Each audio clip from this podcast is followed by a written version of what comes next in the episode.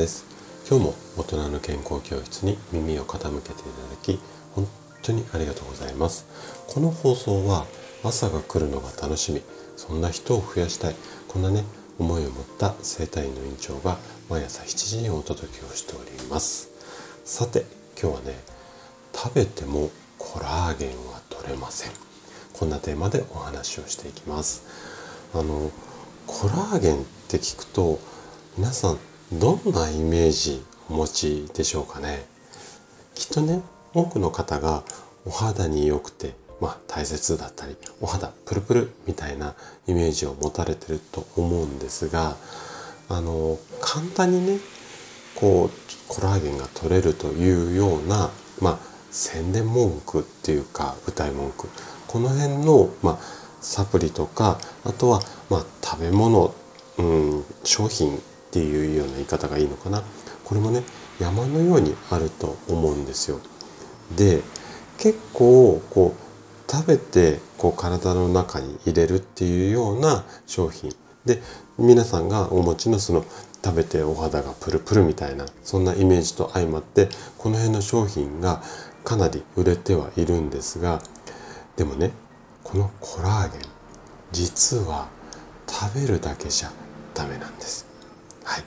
で、今日はその辺りを詳しくね、お話をしていきます。是非最後まで楽しんで聞いていただけると嬉しいです。じゃあ、早速本題に入っていきましょう。で、今日これからコラーゲンっていう話をしていくんですが、そもそもね、コラーゲンとは何ぞやっていうところをちょっとまず簡単に説明したいと思うんですが、えっ、と、コラーゲンの、まあ、役割っていうか特徴3つほどあるんですけども、えー、まず1つ目がね細胞同士をつなぐ接着剤みたいな役割これが1つ目のコラーゲンの特徴になります。で2つ目、えーと血管とか筋肉骨皮膚など、まあ、体の組織を、まあ、維持するっていう医学的には言い方をしますが皆さんのイメージでは、まあ、作るとかうんと例えば骨を作るとか皮膚が新しくなった時に、えっ、ー、と綺麗な皮膚っていうかプルプルの皮膚を作る、まあ、そんなイメージだと思うのでそのあのイメージ通りで OK です。で最後。肌のみずみずしさを保つ働き。この辺りがね代表的な3つの特徴なんですけれどもこんな特徴を踏まえていわゆる美容の目的でコラーゲンを含む食品だったりサプリメントこれを積極的に摂る人っていうのが非常に多いんですよね。なんですがここが今日の大きなポイントです。コラーゲンっていうのは体内体の中で作られる成分のためただ外から取るだけではあんまり意味がないんですね。じゃあどうすればいいのか。これはね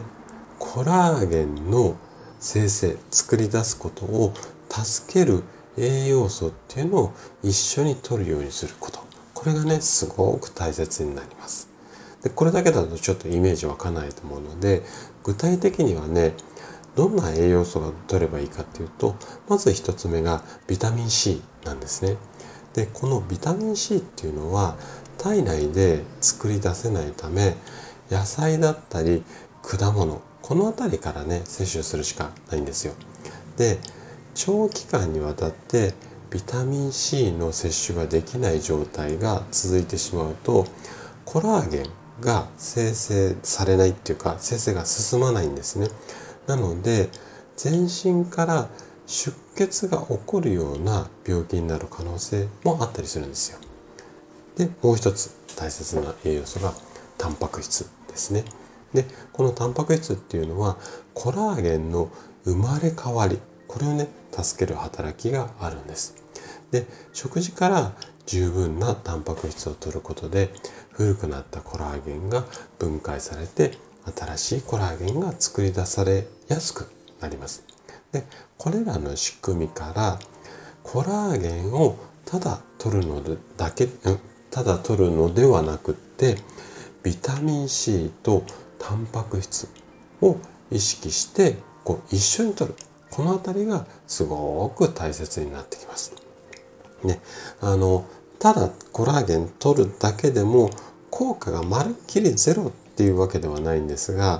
どうしてもねそのものをこう補う栄養素っていうのが結構必要になってきます。で、これらはね、他の栄養素でもそうなんですが、またそれはね、機会あればお話ししたいと思うんですけども、コラーゲン、今積極的に摂取されてる方は、是非ね、合わせてビタミン C とタンパク質、これも合わせて摂るようにしてみてください。はい。ということで、今日のお話はここまでとなります。そして、いつもいいねやコメントいただき、本当にありがとうございます。皆さんの応援がとっても励みになっています。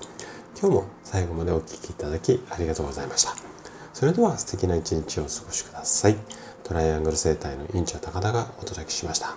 ではまた。